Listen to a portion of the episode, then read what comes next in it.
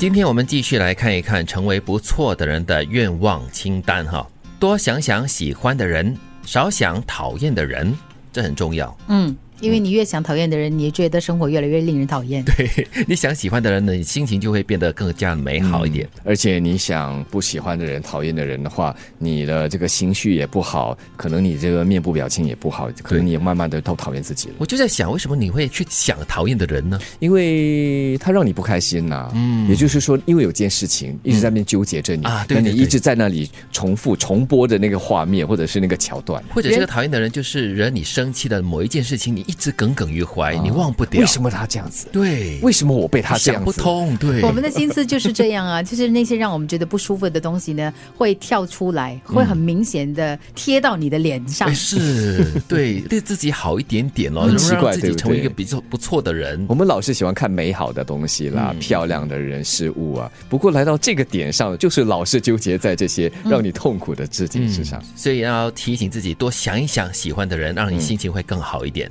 希望越来越清楚自己，这样就能够创造出自己独有的空间。嗯，因为你了解你自己，看清你自己想要的东西，你才能够做对的选择去创造。我在想，可能这个跟年龄有关吧。随着年龄的增长，或许对自己越来越清楚，也越来越了解自己。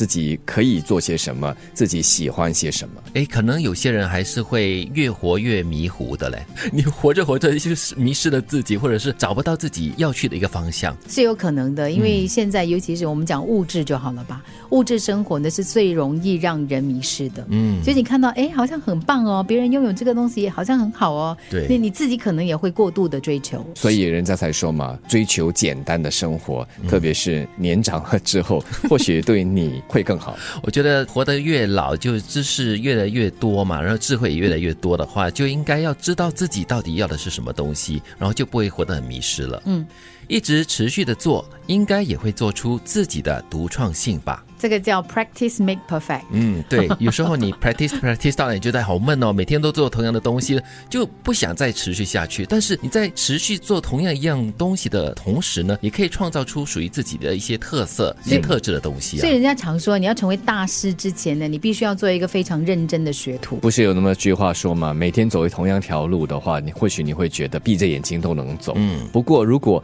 每每次都花一点心思左看看右看看的话，你会发现这条路其实啊。每天的风景都不一样，对，增加多一点好奇心，你觉得生活里面就会多一点新鲜感了。嗯，所以你看，刚刚讲到匠人哦，嗯，他们都是这样子的嘛。比如说一个木匠，他开始的时候做很简单的东西，他反复的去呃磨练那个刀工，嗯。怎么样的去制作他要做的东西。可是他可能开始只是雕一只大家都能够雕出来的同样模型的一只狗狗，嗯，可是后来他慢慢的、慢慢的精进之后呢，不断的重复做，他可能可以雕出有表情的，嗯，可能在跳跃的，对，很细致的、很细微的一些工艺品哦，嗯。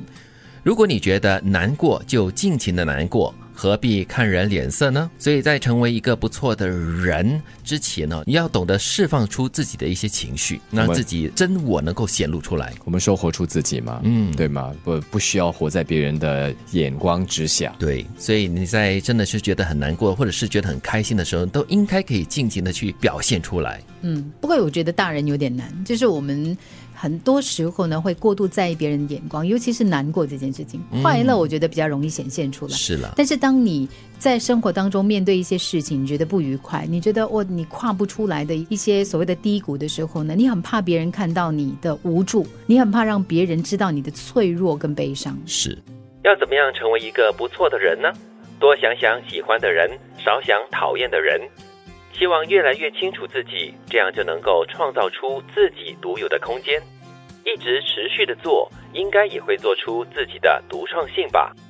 如果你觉得难过，就尽情的难过，何必看人脸色呢？